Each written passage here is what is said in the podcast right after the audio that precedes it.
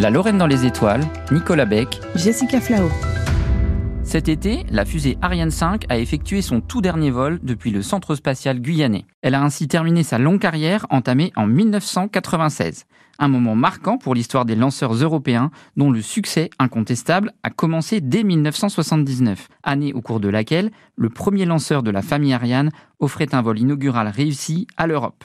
Pourtant, l'aventure Ariane était loin d'être gagnée d'avance. Dans les années 60 et 70, l'Europe est à la traîne dans le domaine spatial.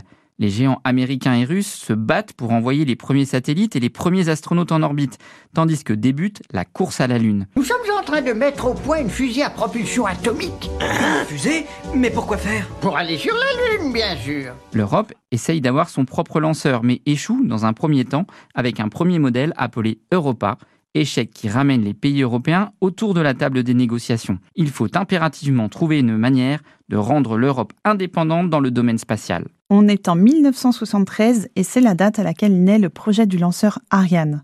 Deux ans plus tard, on crée l'Agence spatiale européenne. De quoi fédérer les États membres autour de ce projet ambitieux, sous les yeux incompréhensifs des Américains qui développent leur fameuse navette. Le projet européen connaîtra des difficultés. Il n'est toujours pas pris au sérieux. Les autorités craignent des sabotages au centre spatial guyanais, estimant que les mesures de sécurité ne sont pas suffisantes. Les budgets sont difficiles à obtenir et il y a même régulièrement des menaces d'annulation pure et simple. Et le 24 décembre 1979, à 14h14, heure locale, la première fusée Ariane 1 décolle du pas de tir de Kourou. 7, 6, 5, 4, 3, 2, 1, feu ce premier succès place enfin l'Europe sur orbite. C'est le début de l'aventure spatiale Ariane. Plus de 260 lancements ont eu lieu depuis, marqués par une excellente fiabilité. Seuls quelques échecs sont à noter pour cette fusée aux performances impressionnantes. Et la dernière version qui termine donc son aventure, c'est Ariane 5, un lanceur de 52 mètres de hauteur, 750 tonnes au décollage, qui propulse des satellites en orbite en quelques minutes seulement, après avoir atteint une vitesse de 8000 km/h.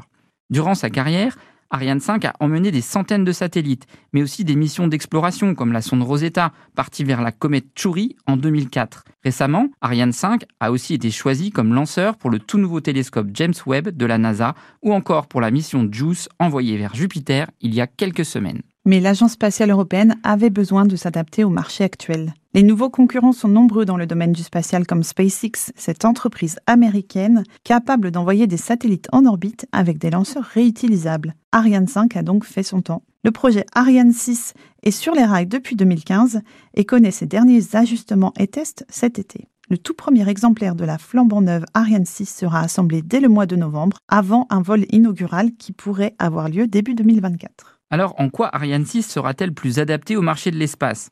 Elle aura en réalité deux versions.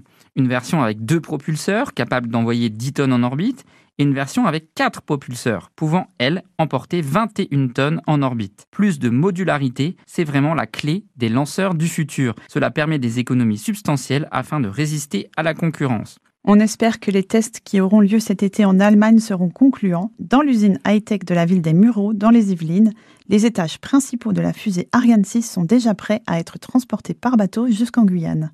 Les exemplaires des 3e et 4e fusées Ariane 6 sont déjà en fabrication. On n'attend donc plus que le feu vert, décollage dans 3, 2, 1.